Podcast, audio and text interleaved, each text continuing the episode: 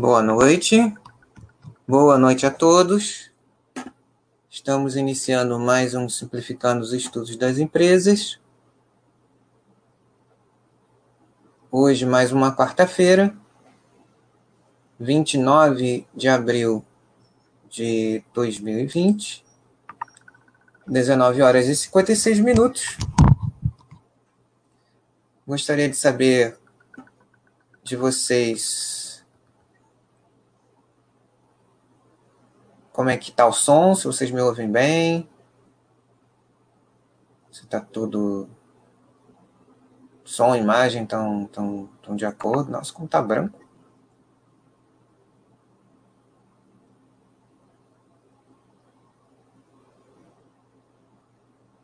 Me ouvem bem, pessoal?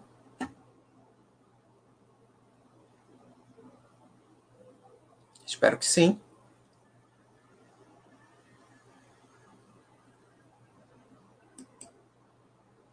Alô? Deixa eu procurar aqui. Enquanto vocês vão chegando, eu vou dar uma olhadinha aqui no, no material. Peraí. Opa. Aqui.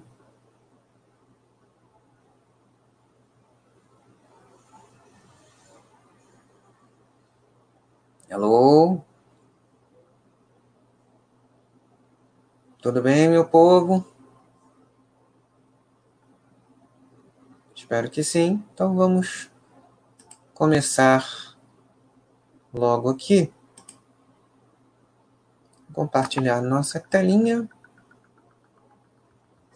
Vamos ver se vocês conseguem visualizar. espero que sim.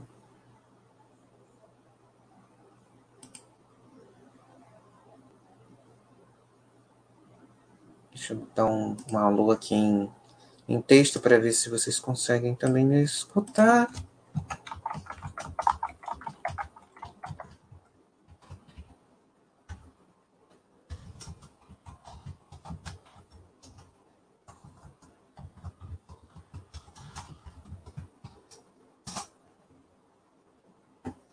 Espero que sim.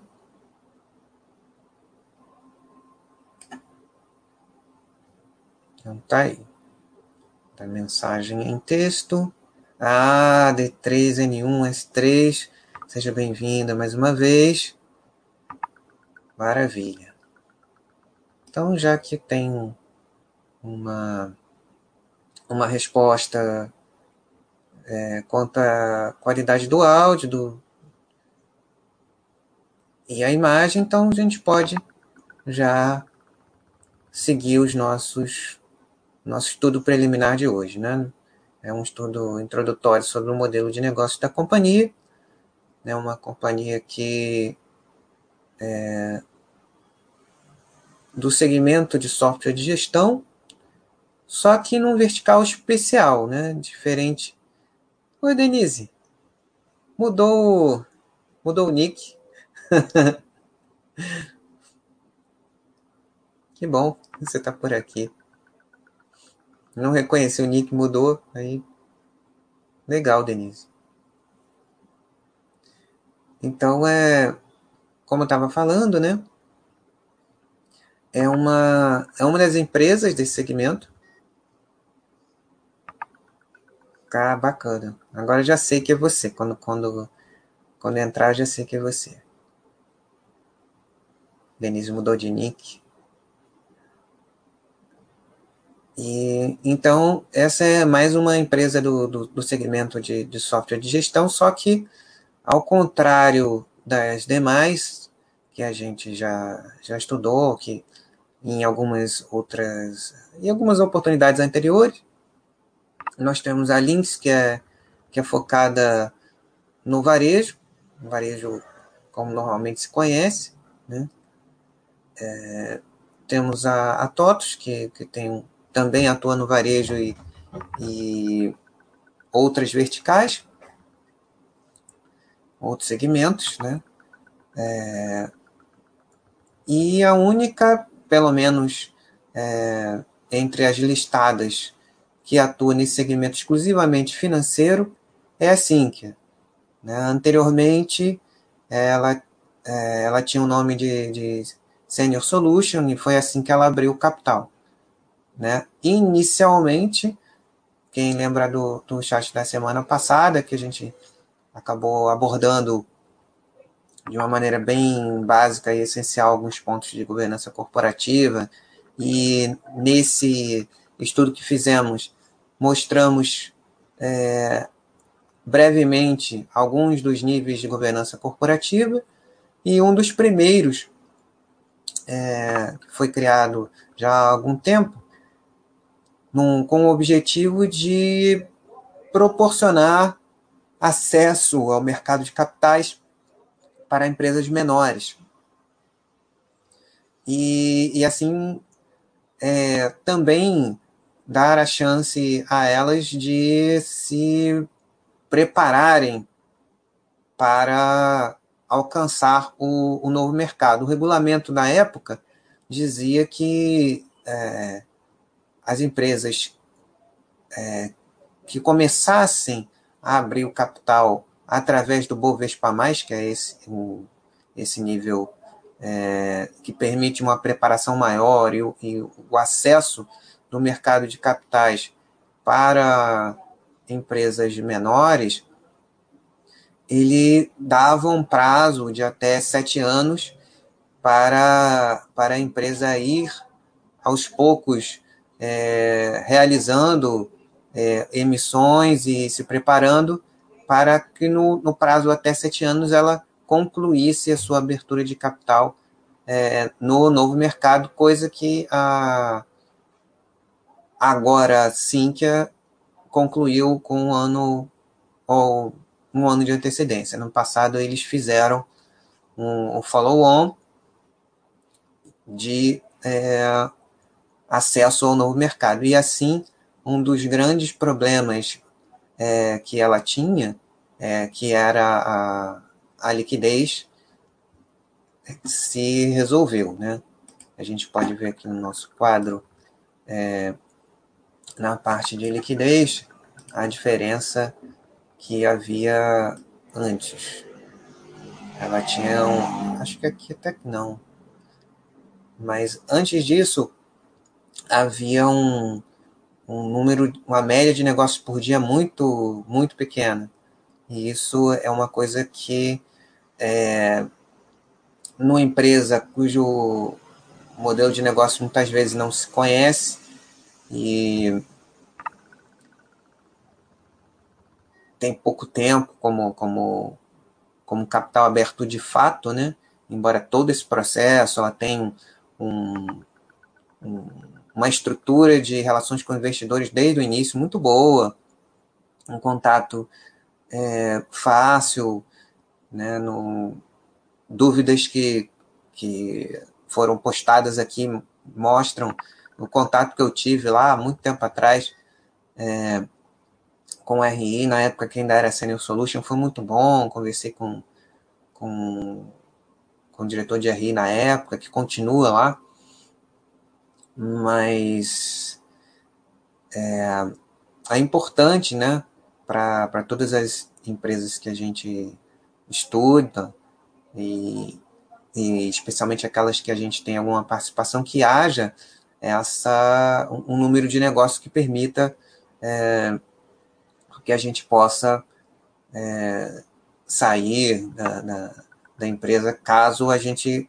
é, perceba né, que o, as coisas mudaram ou que o nosso estudo não inicial muitas vezes não permitiu que a gente conseguisse perceber determinadas coisas. Ou o ambiente mudou né ou, ou alguma outra razão que a gente possa ter. Alguém com uma carteira já bastante grande talvez possa querer vender parte da sua carteira para fazer alguma coisa bem lá na frente então é importante que também para esse aspecto que haja uma liquidez suficiente para isso. No momento, é, com esse follow-on, a, a empresa passou a ter uma média de negócios por dia é, bastante tranquila para esses fatores, né? E, e, também ela se tornou uma empresa com capital totalmente pulverizado, né? Totalmente, não, bastante, tem um free float de quase 70%, né? É bastante alto, né? O número de ações em circulação e não tem um controlador definido, como a gente vai ver aqui no, no material de apresentação que já está na tela. Então vamos seguindo o material de apresentação. Vamos a ele com um breve é, apresentação do, do, do negócio. eles fizeram uma formatação que ficou bem interessante. Vamos ao material. Primeiro a gente vai ter uma visão geral da companhia, alguns do, do, dos que eles consideram destaques da, da, da companhia, e por aí vai, nesse, nessa sequência aqui de, uh, da apresentação. O importante é a gente sempre entender é, o que, que a empresa faz, qual é o diferencial dela, como ela cresce, ela já fala logo aqui no início, como mais ou menos praticamente todas as empresas de software de gestão fazem isso, né? Elas acabam crescendo através da aquisição de outras empresas, no caso aqui da, da Sinqia, e acredito que, em, é, mas especificamente aqui, aqui na Sinqia, né? A, pelo que o que eles falam, é, a maioria dos concorrentes, e são, são muitos, eles são especializados em soluções bastante específicas. Empresa de, de, de software de gestão financeiro, especializada em consórcios, especializada em, em, em bancos, fundos, é, e a única que, que pelo menos que se, que se sabe, né, que tem desde da abertura de capital lá no, no, no, no Bovespa Mais em 2013 a, a intenção da companhia, até um pouco antes, como a gente vai ver aqui, era é, ser um ter criar um portfólio mais abrangente em tecnologia financeira, né? Que isso é uma vantagem para eles, é uma vantagem competitiva importante, uma facilidade para o cliente que normalmente é, pode ser um banco múltiplo com diversos tipos de serviços financeiros e é, é, carteiras, e ela tendo essa diversidade, torna mais interessante, de repente, fazer uma venda adicional, uma venda cruzada de serviços, tornando-se mais atraente em relação a, a concorrentes mais é, que atuam é, em um, um, um, das, um dos softwares que eles fazem, software para consórcio, previdência e tal. É uma das vantagens é, desse tipo de crescimento para empresas de tecnologia que ela, é, ao adquirir determinados clientes focados em alguns desses verticais, eles pegam é, não só a, a equipe uh, dos, dos, profissionais que é muito especializada e também os clientes que eles têm. Né? Então, eles têm só uh, com a evolução né, de, dessa estratégia de, de aquisições, eles foram formando nesses verticais agrupando todas as empresas de, em cada um deles e, com o tempo, integrando-os, né, foram formando, é, é, foram canalizando e direcionando em cada um desses verticais. A partir do momento que eles é, conseguiram organizar essa estrutura de aquisições passadas, é que eles mudaram de nome e, para facilitar, eles conseguiram é, é, juntar e, e, e para comercializar ficar mais tranquilo, é, cada uma dessas verticais. Além disso, eles têm é, serviços de terceirização e de consultoria. Ela hoje é o maior fornecedor de softwares para uh, serviços financeiros no Brasil. Cadê o asteriscozinho? De acordo com a, a, a fonte, foi do ano passado, IDC Fintech uh, Rankings, uh, top 100. O mais importante, e isso é uma, uma dinâmica do mercado de software de gestão de como maneira geral é a recorrência das receitas. Né? É, é, é bastante trabalhoso a integração desses softwares em, em carteiras de instituições é, gigantes. Então, todo o trabalho de integração realizado, ele é, em, em, instituições que trabalham com a, com a velocidade de instituições financeiras, é, dá um grande trabalho de, de, de implantação, né? A Denise pode nos ajudar nisso. É, então, é, por essa razão, um, um tipo de importante de vantagem competitiva, até por, é, por, por conta de todo esse trabalho, é, uma, é o custo de troca, o custo de troca de fornecedor de uma, uma instituição que tem tudo aquilo que, que fundamental e vital para ela rodando num, num, num sistema e, de repente, trocar do o provedor é, é algo que durante algum tempo pode provocar ruptura de serviço, que pode trazer alguns problemas em um mercado cada vez mais competitivo, como é o mercado de, serviços financeiros e como ele, ele tem caminhado para ser ainda mais. Então, é, é, é, uma vantagem importante. Né?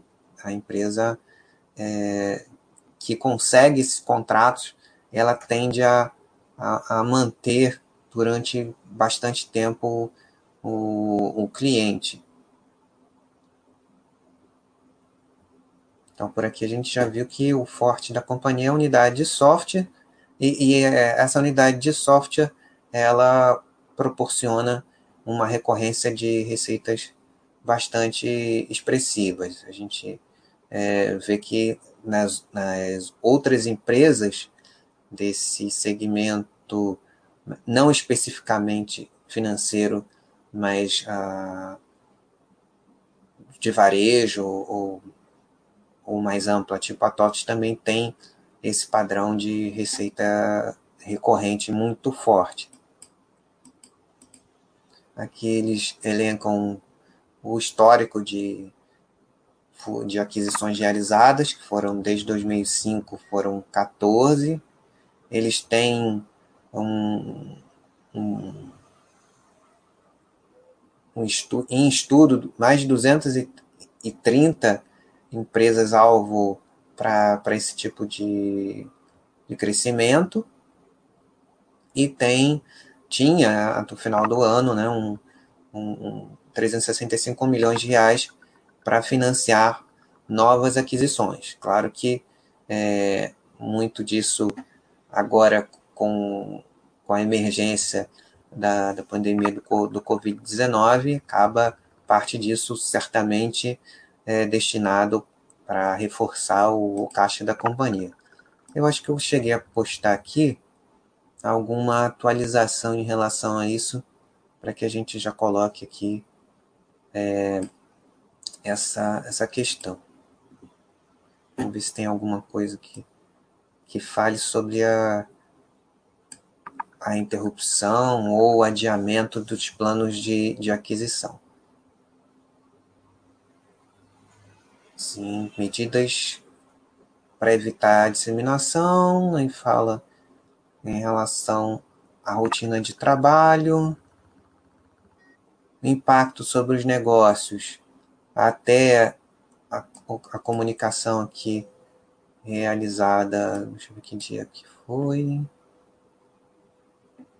Até o momento desse comunicado, eles não identificaram nenhum impacto de, relevante sobre os negócios, mas eles ainda estavam, é, e provavelmente ainda estão, analisando é, esses impactos que ainda não foram quantificados.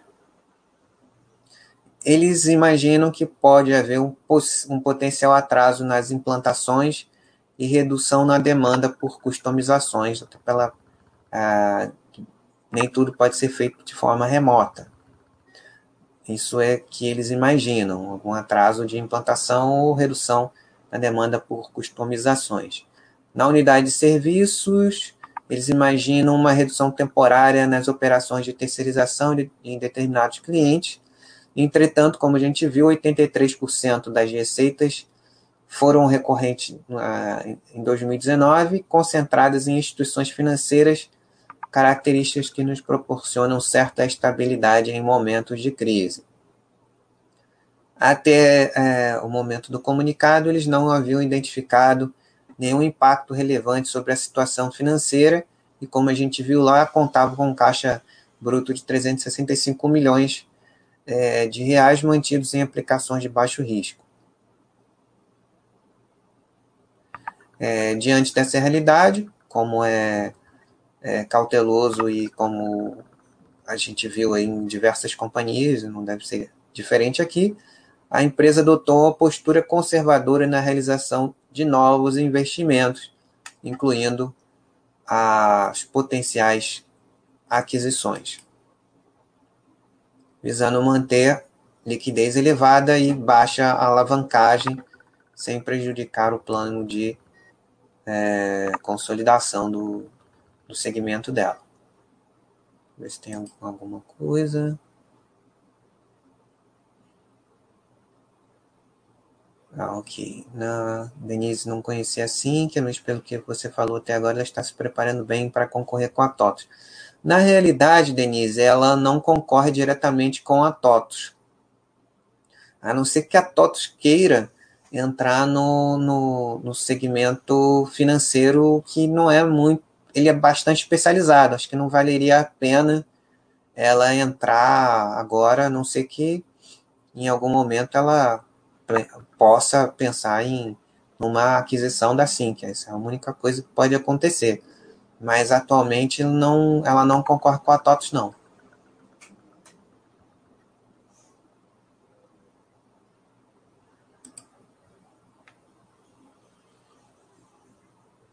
Vamos seguindo. 15 anos de, de crescimento. Aqui eles falam desde o início da empresa. No primeiro ciclo de investimentos, teve o aporte é, da Stratos Private Equity e da BNDES Participações em 2005. Nesse período, ah, houve um crescimento médio ponderado de 27,2%, é, cinco aquisições Após a, a, o acesso da companhia ao mercado de capitais via Bovespa+, que aconteceu em 2013, quando ela ainda era Senior Solutions, e houve, houveram nove aquisições, um crescimento de três vezes. Claro que aquilo era uma empresa bem menor, ela ainda não é uma gigante como, como, como as demais são, como a TOTOS é no, no seu segmento, como a Lynx é no dela, mas é, é um mercado de, de, nicho ainda mais específico, né?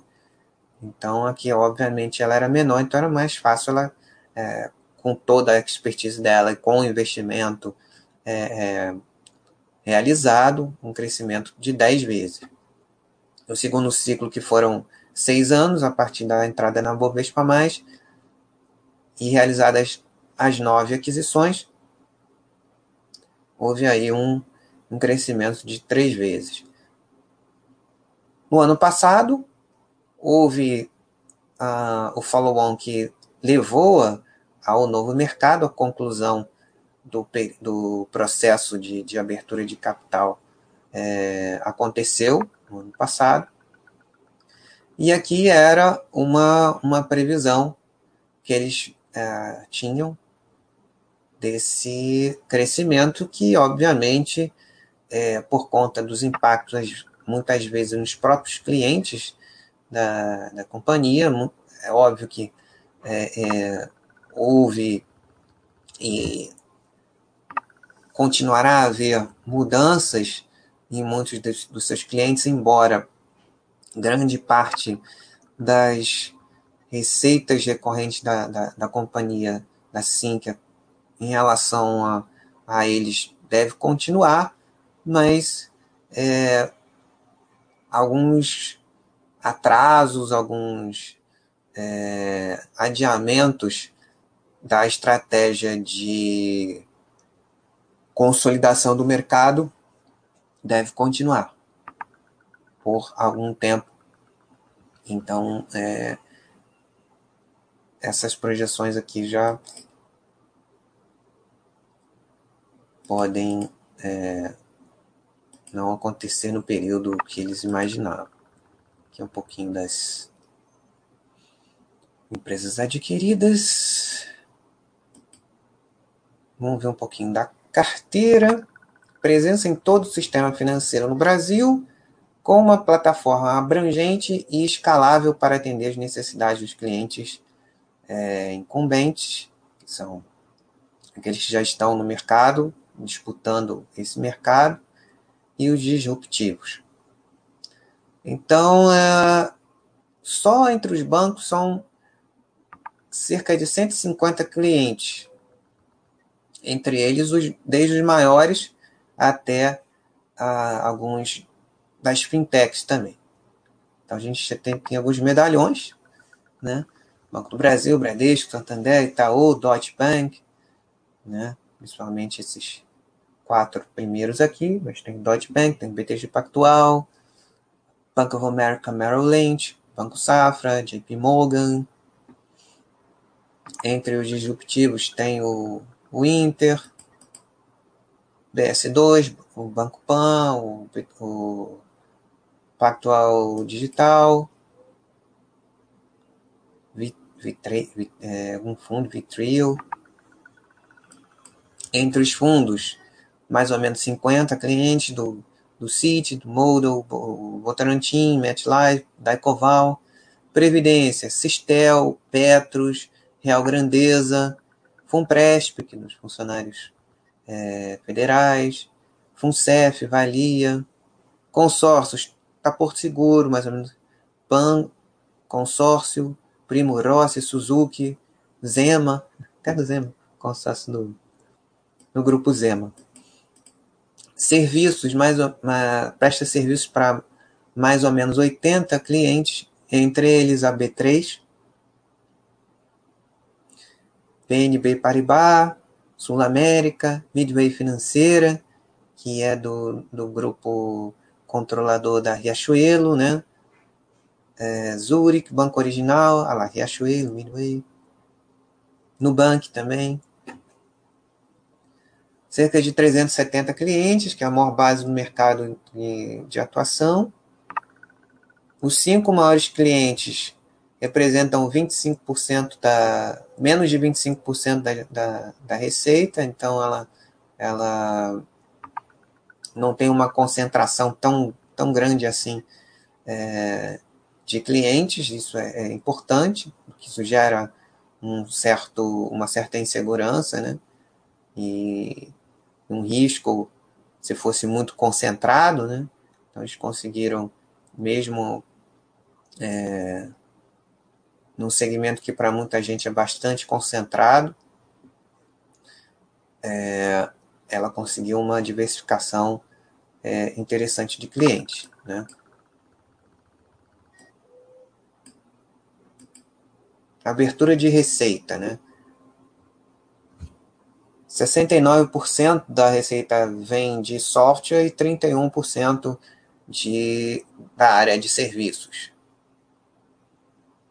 Os contratos são ajustados por volume e inflação. Então, por isso, alguma coisa deve pode acontecer em relação a, a, ao momento que estamos vivendo, em relação a, talvez ao volume. Então, aqui são todos os, ah, os serviços do vertical de, de bancos, bastante amplo, né? Crédito, cobrança, leasing, recebíveis, sistema de pagamentos brasileiro, investimentos, controle financeiro, riscos, cadastros, conta corrente, canais, regulatório, é bastante amplo mesmo, né? Bem interessante essa, essa linha de, de, de serviços que eles oferecem para as instituições. Essa 38% é, desses 69 vem dos clientes de bancos, né?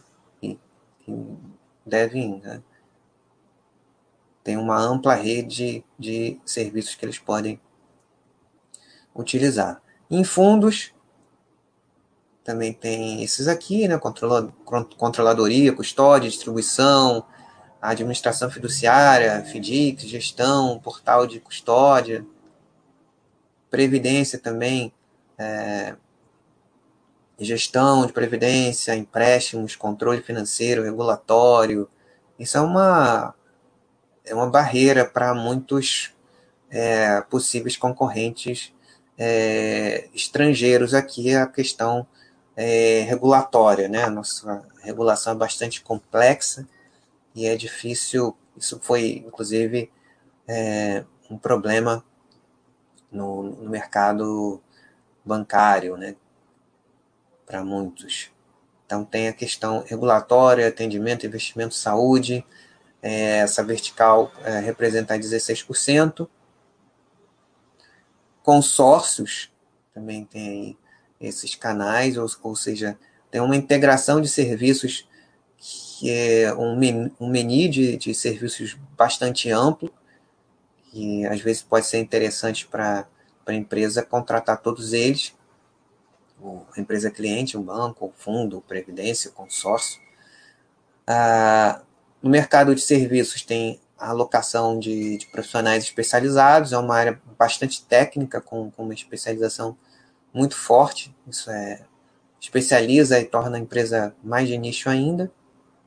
Consultoria, consultoria de negócios, desenvolvimento ágil, que é algo que várias empresas de praticamente todos os segmentos estão tendo que, que, que me, é, renovar os seus modelos de negócios através do desenvolvimento ágil, transformação digital, né, que é uma consequência disso.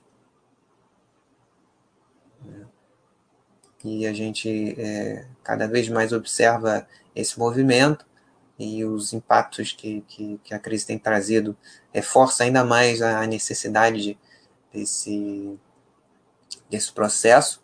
De que maneira isso vai acontecer também é importante entender agora como vai ser. Então, aqui são um daqueles que a empresa considera como os seus pontos fortes.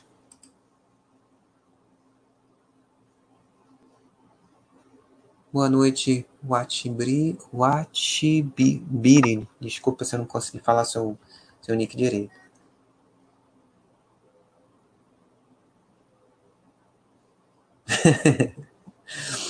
Sim, que disse que só ouviu falar do, dos, da empresa né, em fontes por aí, né? Porque, só porque ela cresceu a cotação, não sem, é, sem entender o que, que ela faz, né? Pois é, a base de clientes surpreende mesmo. Então vamos seguir aqui. Quais são aqueles que a empresa considera como seus pontos fortes? Posicionada em um mercado grande, de alto crescimento e bastante fragmentado. Hoje, cada vez mais fragmentado. Um histórico de crescimento inorgânico por aquisições, comprovado e com pipeline robusto de aquisições em negociação, como a gente viu antes é, mais de 300 possíveis aquisições. Crescimento orgânico a partir da, da, da incorporação dessas aquisições, a integração de tudo isso. Né? Ah, com o tempo, a, a parte orgânica da companhia é, vai é, acomodando as aquisições, é, vão procurando é, incrementar as sinergias entre essas aquisições e a empresa vai se tornando é, maior e vai retroalimentando esse crescimento através de novas aquisições e de novas integrações, tornando a empresa mais é, mais multifacetada, né, com mais é, com mais opções dentre os verticais que a gente viu, que são os principais em que ela tem atuado e, e que são os mais comuns no mercado é, financeiro. Outra coisa que é, que é, importante também, obviamente, é um conselho, diretoria com profunda experiência no negócio, ainda mais em, em um segmento tão técnico e específico como, como é o vertical financeiro.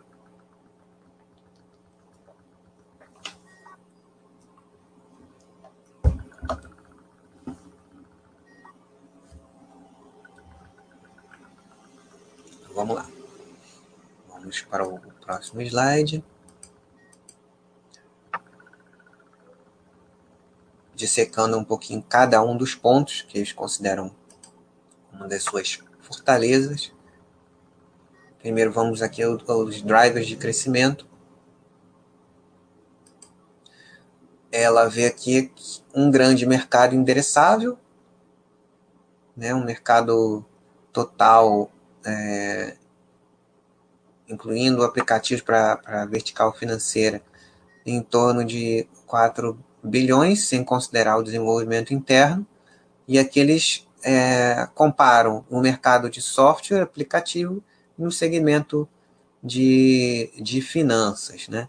Então, é, 30% desses, desses 4 bilhões é, seriam o mercado endereçável atualmente no segmento específico de finanças. É um mercado de alto crescimento. Foram verificados aqui no período é, que eles colocam aqui, que foi de cinco anos, um crescimento de dois dígitos, um médio ponderado de 15,1%.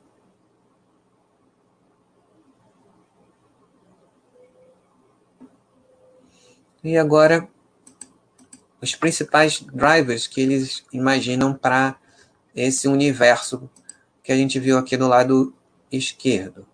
Né? Do lado direito, eles imaginam, eles entendem os principais drivers como, primeiro, os bancos menores, que aproveitaram o, o ambiente tecnológico e regulatório de impulso a, a eles e que podem crescer através da, da transformação digital, necessitam da transformação digital para prosperar.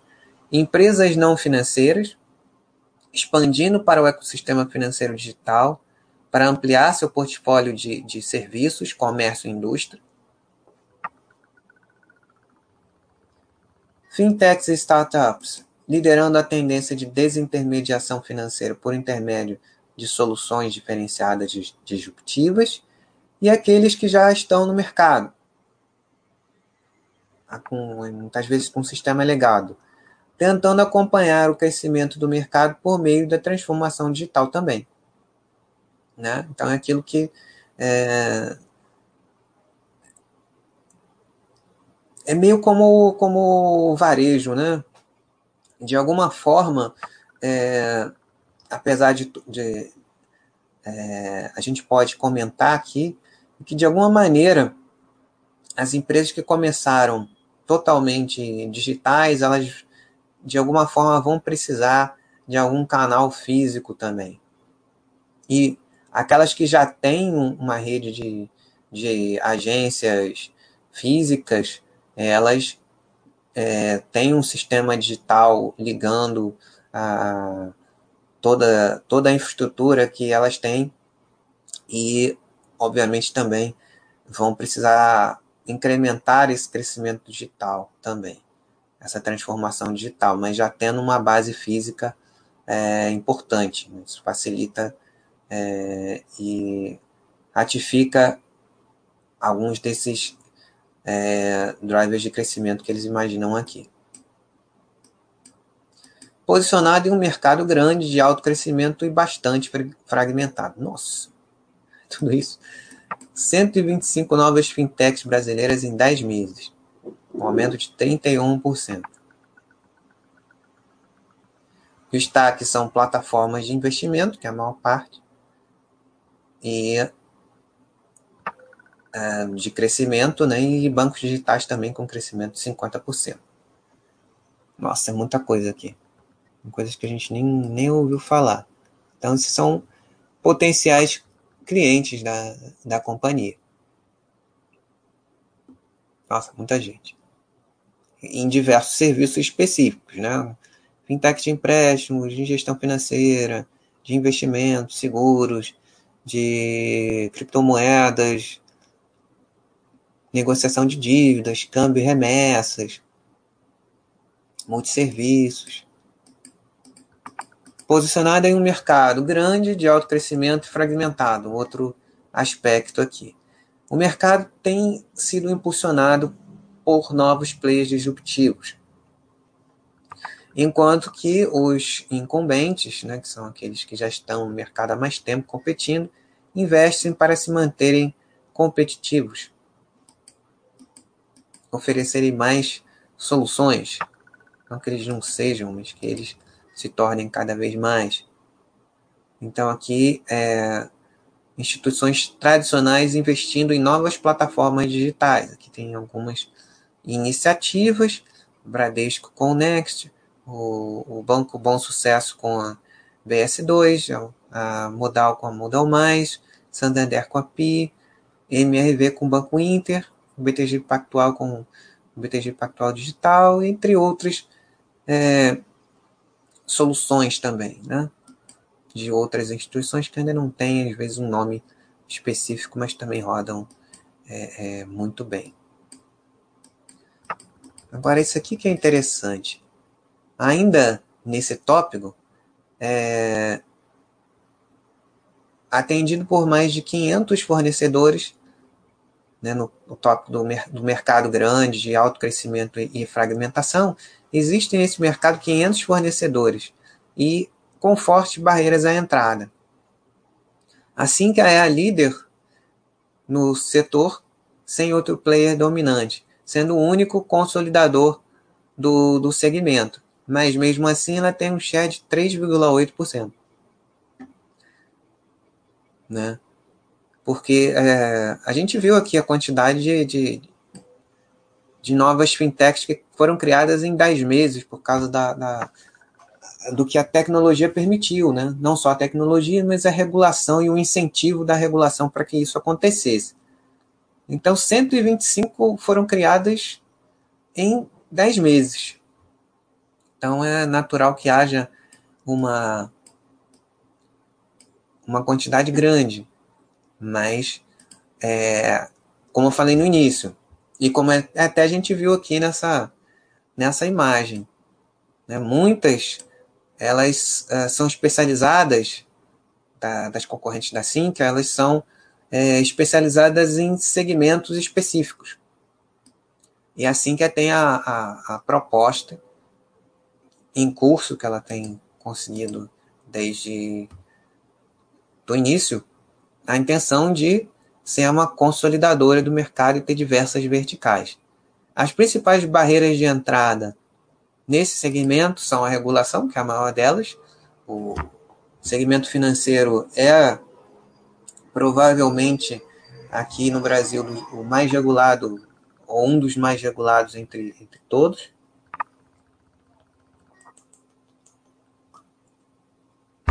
A tributação também bastante complicado muitas empresas é, que vieram concorrer no mercado bancário também tiveram dificuldade. A nossa legislação tributária é bastante complexa e, e muda toda hora. A, a, forma de precificação dos serviços e também a língua. O português não é uma, uma língua fácil. E torna todo esse, esse código e as conversações mais complexas ainda para possíveis concorrentes é, estrangeiros.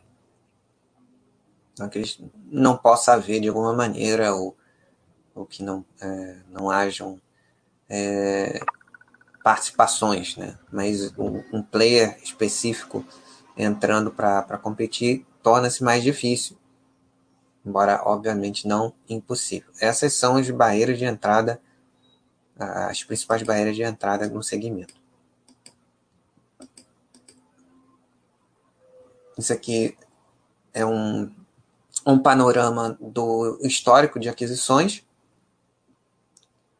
e das, uh, do pipeline robusto de, daquelas que estão sendo negociadas no momento. O objetivo das próximas aquisições é, trazer novos clientes, novos produtos e novas tecnologias, além de expertises específicas e consolidação de determinados verticais. Isso também é importante, porque junto com a empresa vem toda a, a qualidade dos funcionários de cada uma das verticais que a empresa é, pretende é, conversar ou adquirir, e tem a sua base de clientes que se soma a, a da empresa. Né? E isso é uma coisa que, que é um, uma, uma constante nesse segmento. Né?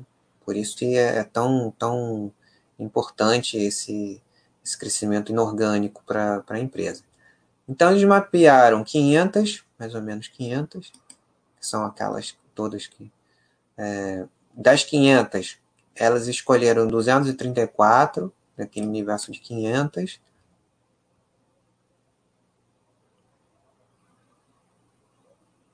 Deixa eu ver se tem alguma coisa aqui embaixo que vale a pena a gente é, comentar.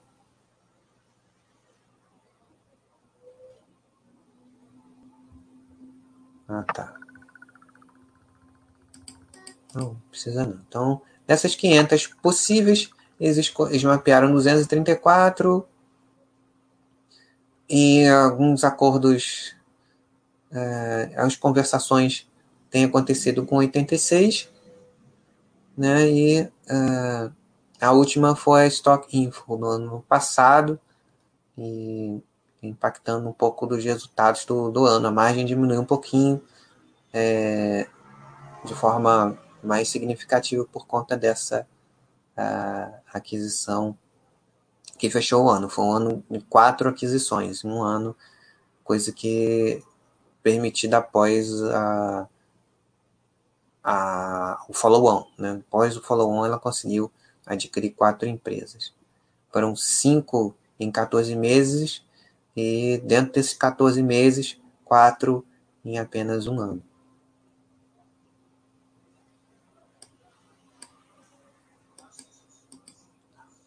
Falando um pouquinho do histórico é, de aquisições, né? É, eles falando aqui, essa parte aqui já não é muito interessante, né? Mas o, o importante a gente comentar aqui é que uh, compras bem executadas com disciplinas e integrações bem sucedidas. O mais importante é isso, né? Integração bem sucedida entre as aquisições.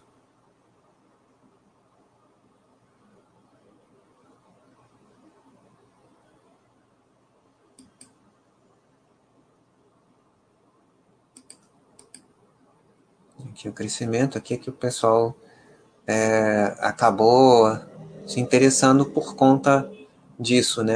É, é, so, comentar sobre, sobre a empresa por aí por conta desse crescimento aqui, né? É, o Atibiri.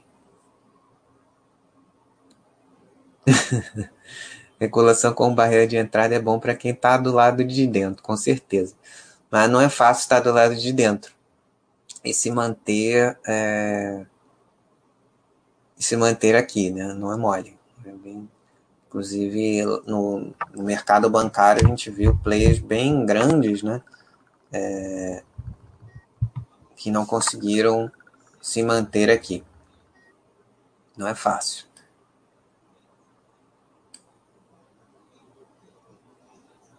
A empresa sempre vai ter essa vantagem também, né? praticamente uma empresa de software são as pessoas que estão ali, né? Às vezes ali dentro tem uma pessoa espetacular que cria um, um software, né? E eles vão agrupando aqui, essa é, é, a diferença, né? Eles vão agrupando aquelas que interessam a, a, a estratégia da, da Sinqia e vão procurando integrar todas elas sempre com esse pensamento de buscar, junto com, com essas aquisições, novos clientes, que já são clientes da, da, da companhia, novos produtos que eles desenvolvem, integrando e, e, e procurando vender nas soluções o mais completas que eles podem oferecer, né?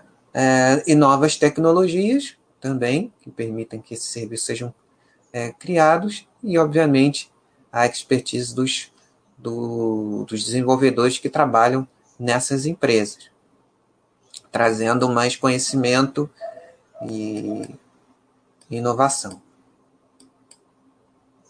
Cinco das, da, das aquisições ocorrendo nos 14 últimos meses, quatro delas em um ano. Bastante coisa. O histórico dela. Crescimento orgânico, né? Com o tempo, essas adquiridas passam a fazer parte da companhia, passa a ser um novo orgânico. Né? Na unidade de software, recorde de receita de contratos recorrentes, que é o forte da companhia. Claro, aumentou o número de, de empresas que fazem parte da companhia, então espera-se que isso aconteça e forem boas aquisições. Então, aqui um crescimento de dois dígitos na nova base orgânica, que vai aumentando com o tempo. Então, a, a, esse processo ele agrega mais produtos, como a gente viu, base de clientes, tecnologia, é, conhecimento, iniciativas internas, vai mudando o modelo comercial, aumentando o aumento do, do pesquisa e desenvolvimento, né? A gente viu lá no vertical, nos verticais, uma, um, uh, uma, um, um portfólio de, de, de, serviços bastante amplo, né? Isso facilita bastante. E a criação da Sinqia foi também é, um agrupamento de todas essas, essas aquisições que eles é, realizaram em todo esse período e puderam organizar em verticais e facilitar a comunicação e a comercialização com, com, o, com os clientes, os futuros clientes e, o, é, e oferecer mais serviços para aqueles que já estão na base. Então, o objetivo disso é, com o tempo, criar um crescimento é, mais robusto. Aqui a parte da, da, da diretoria né, o conselho, diretoria, o presidente do conselho é um conselheiro independente. Bernardo Gomes é o fundador e CEO da companhia, também está aqui no, no, no conselho. Luciano Camargo, fundador e diretor vice-presidente. Cláudio Prado, da, da, que também faz parte do conselho da Fleury. Né, uma galera Roberto Dagnoni, conselheiro independente, que está na. Não sei se ainda está, mas na IRB Brasil REC, B3, Sascar, Alper, diretoria executiva, com os dois primeiros que a gente viu que tá, fazem parte do conselho, Bernardo Gomes e Luciano Camargo, Paulo Dutra, que está 14 anos na empresa, Tiago Rocha, diretor financeiro de RI, tá oito anos na, na Sinqia, foi com, com ele que eu conversei, ele veio da Stratos, que foi uma empresa adquirida pela, pela Sinqia há bastante tempo, antes da, da entrada, da abertura de capital no Bovespa+. Mais. A oferta subsequente follow-on, ela trouxe 362 milhões, captou 362 milhões, 100% do primário, ou seja, o dinheiro entrou dentro da empresa para que ela é, utilizasse na ampliação da, das aquisições, uma diluição, obviamente, né, de 46,6% sobre o capital que havia antes. Aconteceu em setembro. E aumentou ainda mais a pulverização do capital, como a gente viu lá no quadro. Tá, aqui são os, os, os fundadores Luciano Camargo e Bernardo Gomes. A, a RIX, SFA, SFA Investimentos, né, e são os principais entre os controladores. O restante em pulverizado no mercado, né, em ações em circulação. Aqui falando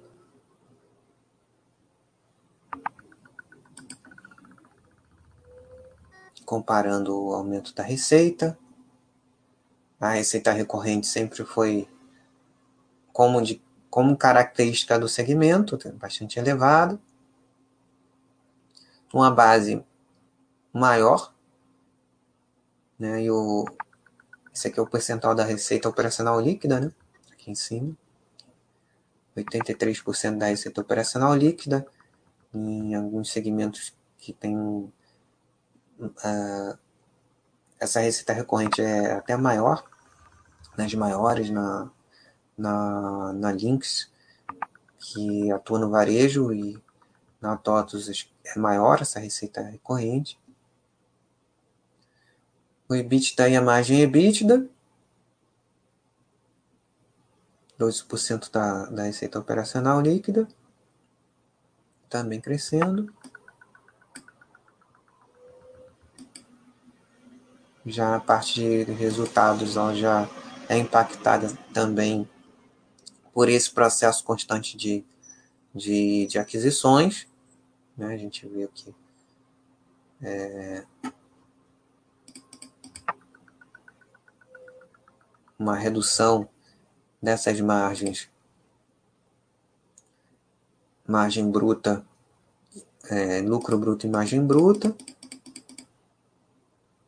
com o aumento da, da competição e a, e a constante é, aquisição, tanto no total quanto nas, nas unidades de software e de serviços.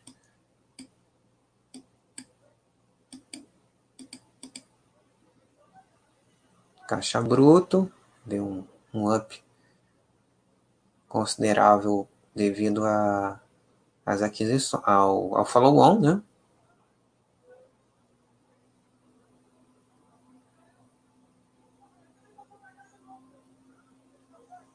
Dívida bruta teve um pequeno aumento, mas ela é bastante tranquila.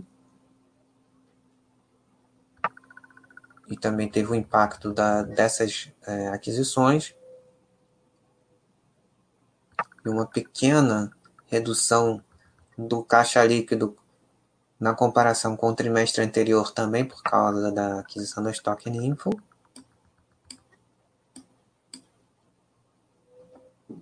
E é isso. Aqui de uma maneira no histórico, 14 aquisições.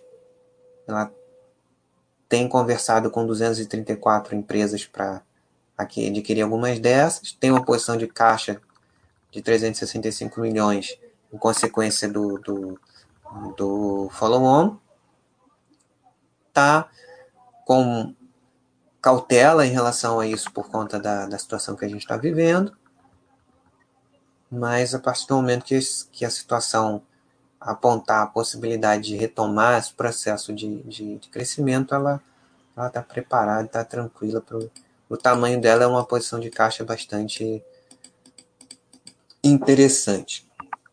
Uma coisa é, interessante que a gente pode ver aqui no, no por conta desse processo que ela tem de crescimento, de constante aquisição, é que ela tem uma, uma depreciação e amortização bastante é, considerável aqui, justamente da, das empresas adquiridas. Né? Ela vê que, por exemplo, ano passado, ela teve mais depreciação ah, das empresas adquiridas, até porque foi um volume, como a gente viu, de cinco empresas em, em pouco mais de um ano, ela teve uma depreciação maior até do que o, do que o, o EBITDA que ela teve, né? Mas mesmo assim, há bastante tempo, porque há bastante tempo ela tem essa, essa estratégia, é uma, é uma, é uma constante né, nas empresas de software de gestão, ela sempre vai ter é, uma depreciação bastante considerável aqui, em relação ao que ela tem de, de, de caixa potencial aqui do lucro EBITDA. E aí vai é, impactos também é, financeiros é, das aquisições. Então ela vai ter, tende a ter aquilo, é, uma curva de lucros meio, meio diferenciada, né? Em relação a empresas que crescem de outra forma. Então, é, essa é uma das, das razões também pelo, pelas quais a margem é, até é, também caiu aqui. Então, tô, o lucro se manteve mais ou menos é, dentro da média que ela tem, com variações que ela vem apresentando. E não tem muito mais o que falar, de observar, que a não ser que vocês tragam aí alguma ah, eu tô falando aqui nem mostrei. Pera aí, deixa eu mudar aqui. Deixa eu mudar aqui. Tô falando aqui nem mostrei. Vou trocar a tela para mostrar para vocês aqui. O quadrinho aqui. Aqui. Então vou voltar lá para a gente visualizar. Aqui estamos aqui entre os nossos. Então, só para vocês poderem visualizar aquilo que eu estava falando, mas não estava mostrando. Né? Ah, o nível né, de, de depreciação né, e amortização que a empresa tem por conta da estratégia de, de constantes aquisições. Né? É, então, ela, é, no ano que passou, ela ela teve uma, uma depreciação e amortização, inclusive, maior do que o próprio EBITDA. Né? Mas se a gente for observar, e seguindo a, aquilo que o material de apresentação no, no, nos, nos trouxe de informação, ela, e por conta dessa estratégia que ela mantém desde 2005, ela sempre tem um nível de depreciação e amortização é, significativo por conta é, dessa característica dela e também do, do tamanho. E aí, alguns aspectos, alguns impactos de resultado financeiro também podem acontecer. E por conta do, do volume maior de aquisições no período, obviamente os resultados é, foram mais impactados desde o do, do lucro bruto também. E aí a gente tem uma margem um pouco menor, mas é, isso é algo que a se observar mais para frente, conforme é, for havendo a integração dessas, dessas novas aquisições né? E a reação que isso pode causar no mercado, de uma maneira geral, de atuação dela. Dívida ela não tem, essa é uma das uh, vantagens dela. Aumentou o caixa líquido por conta do follow-on, como a gente viu.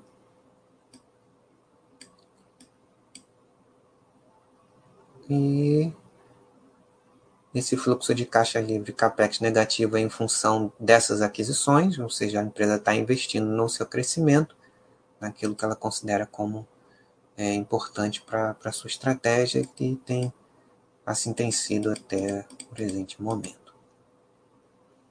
Vamos aqui a curva de lucros dela.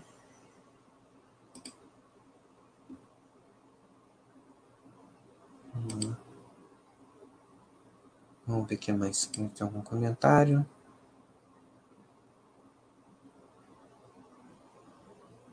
O lucro e EBITDA e CAPEX me deixaram meio confusa sobre como de fato lidam com aquisições. Ela explica muito para gente, né?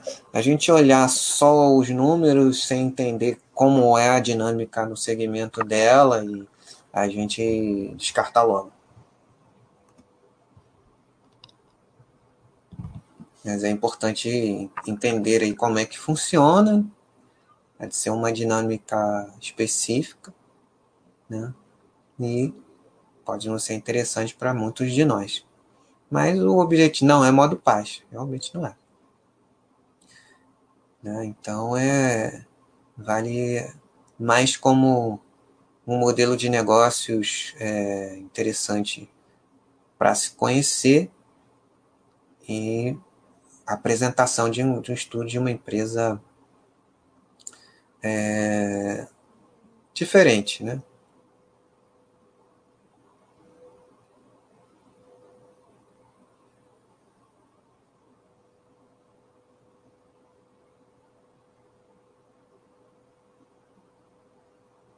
É, tá tipo HDL da.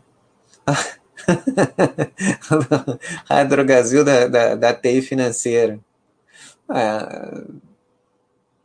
É, é entendi sua, sua, sua, sua, sua comparação, como a grande consolidadora do, do segmento. Né? É isso aí.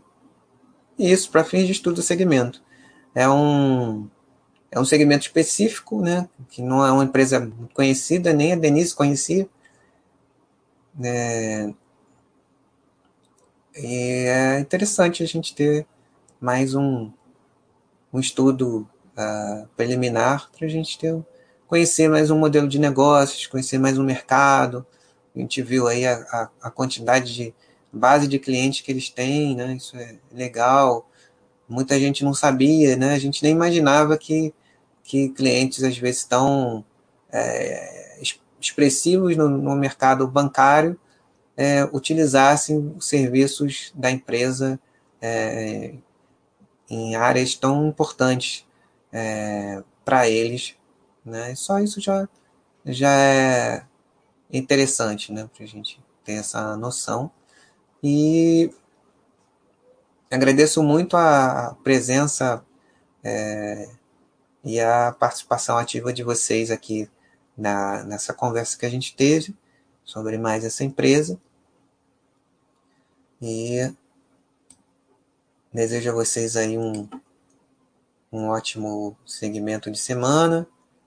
Que vocês aproveitem a nossa programação dos próximos dias. Tem amanhã. O Mauro, o Tiago, o Tiago e o Tiago DV, né? Amanhã. E é, quem sabe um chat extra. Ah, sim, claro. O, o André, o André bate no seu chat de sábado. Essa é a sábado às 11 da manhã. Seus chats imperdíveis de sábado de manhã. E, e é isso. Estejam todos bem, protegidos, fiquem em casa, se puderem. E se precisarem sair que se protejam, né, como eu tenho. Ah, e é isso. Oi, Rui Gripe, tudo bem? Tá no finalzinho, mas depois você, você é, assiste a reprise com, com os demais e, e também dou aqui as minhas saudações àqueles que vão ouvir depois assistir a, a gravação. E o Rui, Rui Gripe pergunta como são escolhas das empresas estudadas aqui de forma. Eu escolho de, de forma bastante aleatória mesmo. Né? Mas se você quiser, você pode sugerir, tal, no, na área de ações, pode sugerir algumas empresas para estudo. Muitas já têm estudo, e essa é uma empresa que eu achei interessante trazer aqui para vocês, um modelo de negócio diferente para conhecer mesmo esse segmento de software de gestão, numa parte desse segmento que muita gente não conhece e nem eu conhecia é, é, tantos detalhes sobre a empresa. Então é, é uma forma bastante espontânea, né, de uma maneira geral. Então é, é isso, Rui. É, um abraço para você também que chegou agora. Desejo a vocês mais uma vez aí um ótimo restante de semana, um bom feriado, né? É, para não perder o hábito. E é isso. Estejam bem, estejam com saúde, se protejam, fiquem em casa. Aqueles que precisam trabalhar em serviços essenciais também, como, como eu, se protejam bastante. E é isso. Grande abraço e até um próximo encontro aqui presencialmente com vocês ou aqueles que forem assistir às reprises. Até a próxima e fiquem por aqui com a nossa Baster.com.